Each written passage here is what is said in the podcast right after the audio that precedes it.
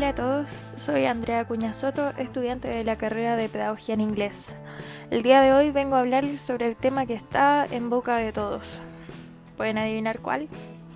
Sí, la pandemia, el coronavirus. Como ya es un tema mundial, se podría decir que estamos bastante instruidos en él, pero ¿realmente lo estamos? Se ha hecho súper común en las redes sociales comenzar a debatir sobre el tema. ¿Es real? ¿Están tratando de controlarnos? ¿Nuevo orden mundial? ¿O por qué nos ocultan tanta información relevante? Para intentar saciar un poco esta hambre de información que se ha generado, les vengo a contar algunos datos curiosos sobre el coronavirus y el uso de la tecnología. Estos datos fueron recopilados por DPL News y vamos a comenzar.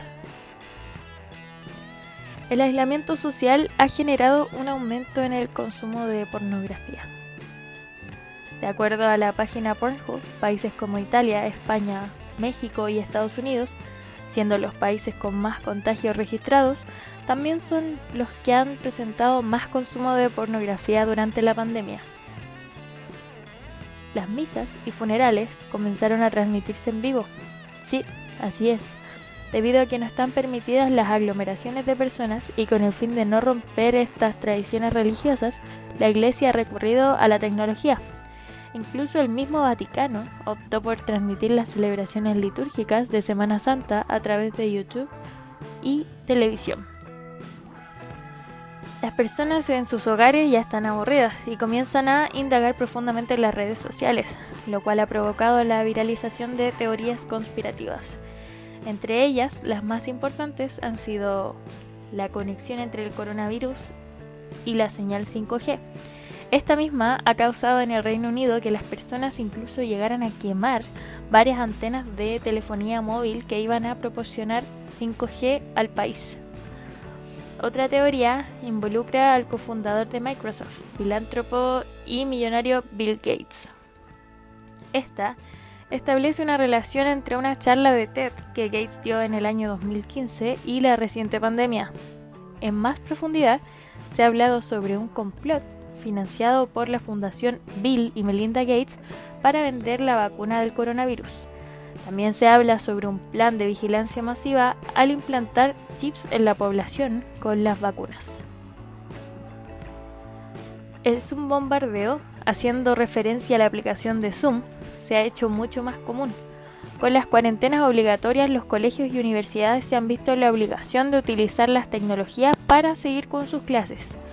Al principio, esto parecía ayudar, pero con el paso de los días se ha vuelto una verdadera pesadilla para los profesores, debido a que se han reportado hackeos a reuniones ajenas para difundir pornografía y mensajes de odio a la población.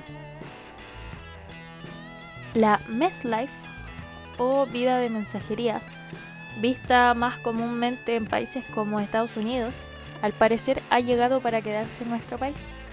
Sí, debido a que la OMS ha decretado la bicicleta como el medio de transporte que más nos ayudará a evitar contagios y ha hecho un llamado a utilizarla como medio de transporte. Debido al cierre del comercio en general, este mismo se ha visto en la obligación de ofrecer servicios de delivery para seguir generando ingresos, lo cual ha incrementado fuertemente el trabajo dentro del área del delivery. Profesionales de la salud como nutriólogos, médicos e incluso entrenadores han debido adaptarse a los formatos virtuales. Con el fin de evitar el colapso de los servicios médicos, se ha incrementado el uso de la telemedicina, la cual podría ayudar a disminuir contagios. Moda digital. La novedad de la industria de la moda. Debido a la cancelación de pasarelas y semanas de la moda, los diseñadores se han visto en la obligación de presentar sus nuevos diseños a través de plataformas digitales y otros programas de diseño. Comienza a incrementar el uso de la tecnología en adultos mayores. Y claramente con el aislamiento, los abuelitos y abuelitas se han visto forzados a aprender a utilizar algunas aplicaciones, especialmente las de videollamada, para mantenerse en contacto con sus familiares y estar informados sobre la situación mundial. Un dato importante aquí es que las tablets son la mejor opción para ellos debido a su tamaño. se les facilita usarlas. Estos fueron algunos datos curiosos encontrados en la red. Cabe mencionar que el aislamiento social está generando muchos cambios en la sociedad actual. ¿Qué más podremos esperar? ¿Cuánto más cambiaremos? Es sabido que el ser humano se adapta a nuevas condiciones para sobrevivir, pero esto traerá consigo un sinfín de cambios en las actitudes que tendrá la sociedad del futuro. Esperemos que no nos afecte tan negativamente y podamos salir con un gran aprendizaje de todo esto. Como mensaje, prioricemos nuestra salud mental, cuidémonos y evitemos contagios respetando las medidas entregadas. Eso fue todo por hoy. Les habló Andrea Cuña. Gracias por escucharme. Hasta pronto.